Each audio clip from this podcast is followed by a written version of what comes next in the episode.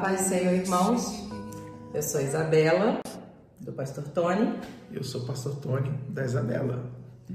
Hoje nós estamos aqui para falar mais uma pílula de amor. E dessa vez o assunto é comunicação. E para darmos início a este assunto, a essa reflexão, vamos estar lendo aqui em Provérbios 18, 21, que diz: Nossas palavras têm poder para construir ou destruir nossa vida. Quem usa bem suas palavras receberá benefícios em troca. A comunicação é composta de emissor, mensagem e receptor. A questão é que o emissor, enviando a mensagem para o receptor, ele tem que ter o cuidado de não haver ruídos nessa comunicação, o que pode gerar conflito.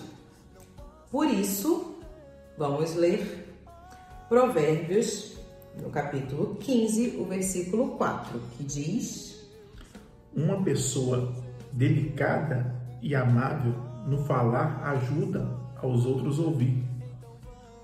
A viver. A viver. Quem é grosseiro e implicante desanima qualquer um. A Isabela falou de emissor aqui e receptor. Eu vou colocar na, minha, na nossa linha de áudio o transmissor, o microfone e o receptor para poder enviar. Se tiver alguma barreira, alguma transmissão ali atrapalhando ali, as pessoas que estão ao nosso redor, estão assistindo ou participando do nosso culto online ou presencial, né, que estamos vivendo, vão sentir aquela interferência, aquele ruído e não vão entender o que está acontecendo ou o que está sendo falado ou o que está sendo transmitido. Traduzindo para nós, casais, nós como casal precisamos falar palavras de vida, precisamos falar as palavras no momento certo e também precisamos saber ouvir. Quando passamos por algum momento mais estressante, um dia mais cansativo, em que nós queremos conversar algum assunto importante, muitas vezes nós precipitamos querendo falar e aí não tá bom para falar, né, amor? Não tá bom para ouvir. Vice-versa, um momento cansativo e a gente acaba prejudicando e gerando o ruído da comunicação entre o casal. E às vezes o calar, o ficar quieto, também é se comunicar.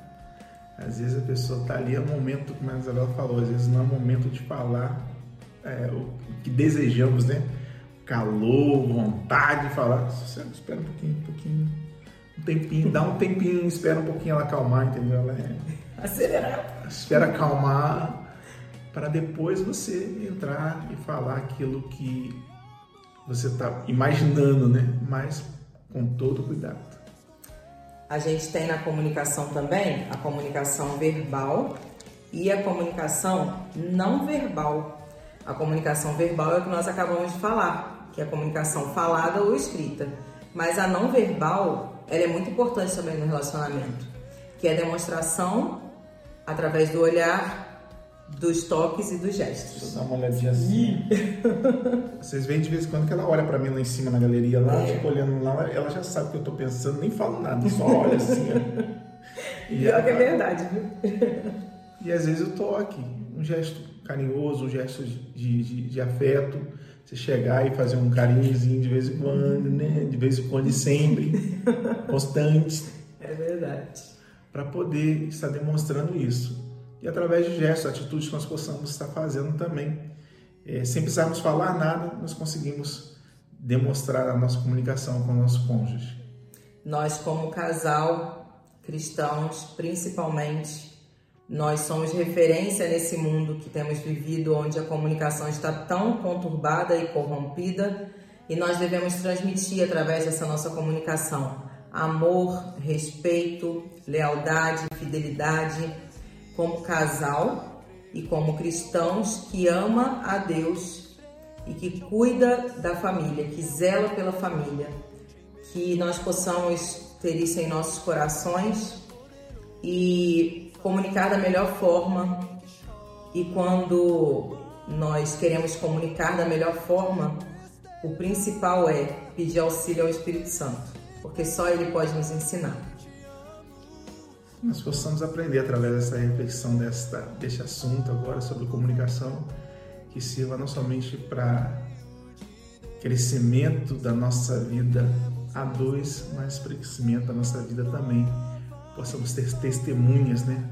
Outros casais possam ser abençoados, ministrados através das nossas vidas. Deus abençoe sua vida em nome de Jesus. Amém. Deus abençoe.